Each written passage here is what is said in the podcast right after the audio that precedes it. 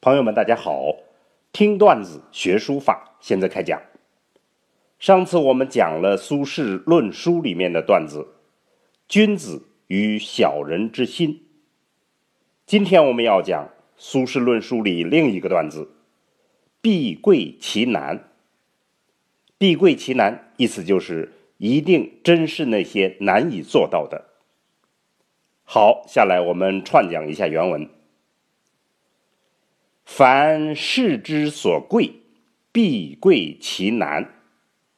大凡世人所珍视的，一定是那些难以做到的。真书难以飘扬，真书就难在于飘逸飞扬；草书就难在于严谨持重。大字。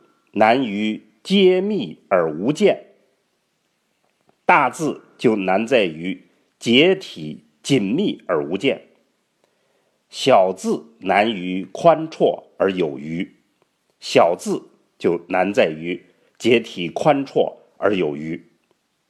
好，我们接下来诵读一遍原文：凡事之所贵，必贵其难。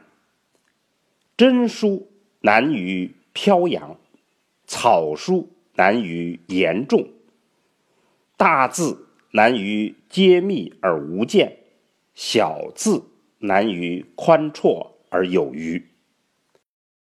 好，下来我们做一个解析。苏轼在这里讲了一个朴素的法则：世间所珍视的一定是那些难以做到的事情。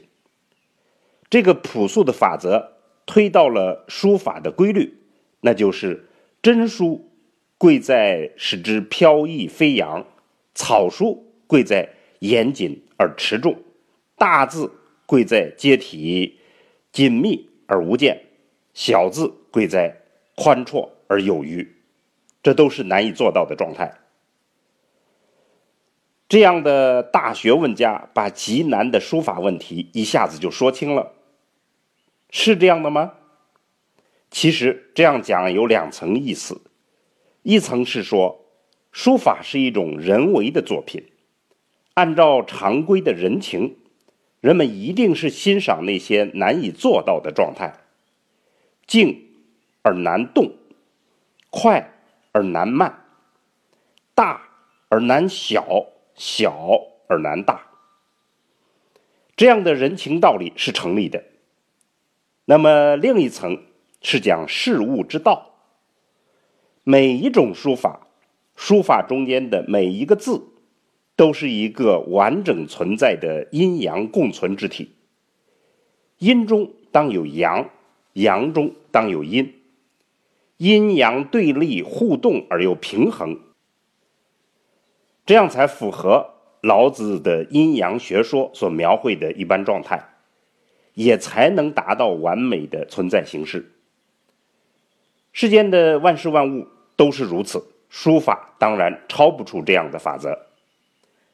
另外，苏轼讲的这样的道理，既符合于现代的西方科学精神，也符合于东方的易学精神，也就是易学的简易原则，事物要简易。所以。我们今天段子的结论就是：当我们学习书法面临很复杂的局面时，要善于找到简易的法则，使其中的道理简单明晰，便于操作。好，这个话题我们今天就讲到这儿。听段子学书法，我们下次再见。